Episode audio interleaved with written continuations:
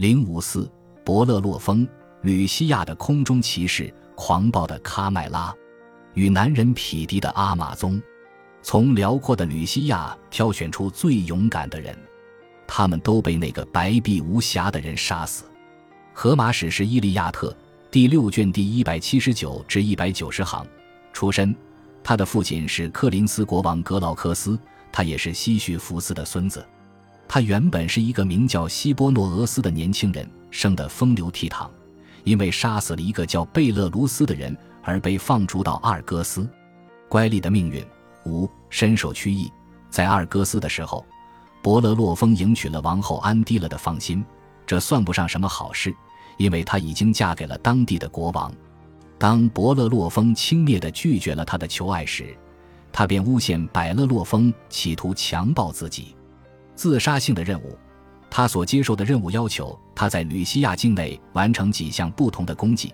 不过，其中最主要的任务是猎杀喀麦拉。喀麦拉是恐怖的低峰生下的孩子，它是一只有着狮子的前半身、母羊的躯干与蟒蛇的尾巴的怪物，能够口喷火焰，帮助。长着翅膀的骏马帕加索斯是美杜莎和波塞冬那场不正当的私情的产物。美杜莎的血液中一直都带着波塞冬留下的精种，在他被杀时飞溅到大地的血液中诞生了飞马帕加索斯。毕竟波塞冬还有着作为骏马之神的身份。帕加索斯一路飞到了希腊，当他抵达帕尔纳索斯山时，一股清泉从他落地时的蹄印中涌出。这就是希波克里尼泉许多诗人的灵感之源。西绪福斯不仅仅是诡计的大师，也是地下运动会的建立者。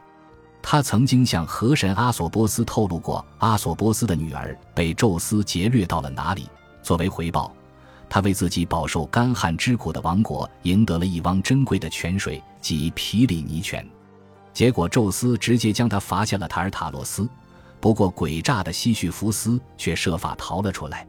他在临死前就设好了诡计，命令妻子在自己死后不得收敛自己的尸体，也不允许举办葬礼。而他的妻子果然照办了。他在冥府中成功说服了哈德斯，让自己短暂的重返尘世，以惩罚他那不尊重死者的妻子。而一返回尘世，他就拒绝兑现诺言，返回冥府。他的第二次生命漫长而又幸福。就是在这段时光中，他生下了格劳克斯，未来的克林斯国王与百勒洛峰的父亲。当这位狡诈的客人第二次死亡的时候，哈德斯终于有机会可以好好报复他了。他被罚推着一块巨大的石头上山，这种苦役永远都不会有尽头。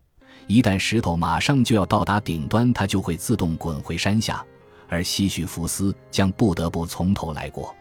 在现代。那些无意义或者无止境的工作也会被称作西绪福斯式的劳作。当伯勒洛峰向雅典娜寻求帮助的时候，雅典娜赠给了他一副有魔力的马具。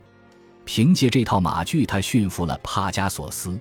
冒险的旅程，尽管阿尔戈斯的国王在托伯勒洛峰转交的信件上要求吕西亚国王在百勒洛峰刚到的时候就直接除掉他，不过万幸的是。直到百勒洛峰前去除掉卡麦拉之后，吕西亚国王才打开这封致命的信件。总而言之，百乐洛峰的这段旅程还算平静无事。完成功绩，伯乐洛峰使用一支牵制的长矛与喀麦拉战斗，并刺入了他的喉咙。当喀麦拉向百乐洛峰喷火的时候，他喉咙上的长矛被火焰融化，滚烫的铅液最终使这只怪兽窒息而亡。英雄返乡，百乐洛峰完成任务之后留在了吕西亚。这时已经意识到自己被要求除掉百勒洛峰的吕西亚国王，又派百勒洛峰和帕加索斯去对抗一连串的敌人。不过每一次他们都取得了胜利。最终，吕西亚国王放弃了罪恶的意图，对伯勒洛峰吐露了真情，还允许伯勒洛峰娶了自己的女儿。尾声平静。富足的生活反而使百勒洛峰变得焦躁不安，甚至傲慢自大。最终，他甚至试图骑着帕加索斯一举登上奥林波斯山。宙斯派了一只牛虻去叮咬帕加索斯，受惊的帕加索斯猛地跃起，让百勒洛峰跌下了马背。此时的伯勒洛峰不仅断了腿，而且还被毁掉了容貌，同时远离家乡。在百勒洛峰被众神所憎恨的时候，他就独自在阿勒伊昂原野上漂泊，吞食自己的心灵，躲避人间的道路。百勒洛峰死于流亡之中，而很妙的是，将拿破仑·波拿巴放逐到圣赫勒拿岛上的那批舰船中有一只的名字正是百勒洛峰号。教注。飞马帕加索斯并不是永生的，在他死后，他也化作了天上的星座。帕加索斯成为了古典神话中最为历久弥新的符号之一。现在的许多产品商标中都有他的形象。例如，我所正在书写的这篇文章就是用华硕公司出品的电脑完成的。这家公司的名字正是帕加索斯去掉头三个字母后所留下的单词。几千年来的艺术家一直乐于使用飞马的形象。乔凡尼·巴蒂斯塔·提埃波罗在1746年至1747年间曾经画过骑着帕加索斯的百勒洛峰。鲁本斯在1635年也画有骑着帕加索斯的百勒洛峰与卡麦拉战斗。除此之外，约翰尼·波莫克沙勒也于1821年创作了雕塑《百勒洛峰与卡麦拉战斗》。